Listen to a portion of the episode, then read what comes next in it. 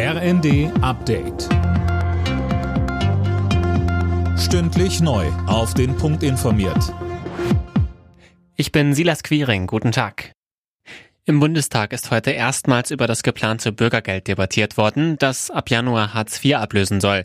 Die Union fordert Nachbesserungen an den Plänen der Ampelkoalition. Der Unionssozialpolitiker Stracke sprach von einer verpassten Chance. Arbeitsminister Heil verteidigte das Vorhaben. Gerade in den aktuellen Krisenzeiten sei das Bürgergeld wichtig. Es geht auch darum, dass wir dafür sorgen, dass Menschen, die in diese existenzielle Not geraten sind, sich nicht Sorgen machen müssen, dass sie auch noch ihre Wohnung verlieren. Und hinzu kommt auch, dass wir dafür sorgen werden, dass die Regelsätze gerade in dieser Zeit angemessen angepasst werden. Die Regelsätze beim Bürgergeld werden nicht mehr der Inflation hinterherlaufen. In Sachsen ist eine mutmaßliche Rädelsführerin einer geplanten Entführung von Gesundheitsminister Lauterbach festgenommen worden. Laut Bundesanwaltschaft soll sie zur Reichsbürgerszene gehören und mit anderen geplant haben, die Bundesregierung zu stürzen. Die Gasspeicher in Deutschland füllen sich schneller als erwartet, trotz ausbleibender Lieferungen aus Russland. Mittlerweile ist der Füllstand auf fast 95 Prozent gestiegen. Mehr von Tom Husse.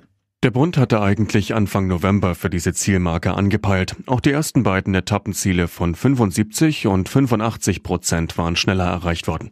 Inzwischen bekommt Deutschland verstärkt Gaslieferungen aus anderen Ländern, seit heute auch aus Frankreich. Die Bundesnetzagentur betonte, es wird weiter eingespeichert. Ziel ist es, ohne Gasmangel durch den Winter zu kommen. In der Fußball-Europa League sind am Abend zwei deutsche Clubs gefordert. Dabei bekommt es der SC Freiburg auswärts mit Nantes zu tun und Union Berlin empfängt Malmö FF.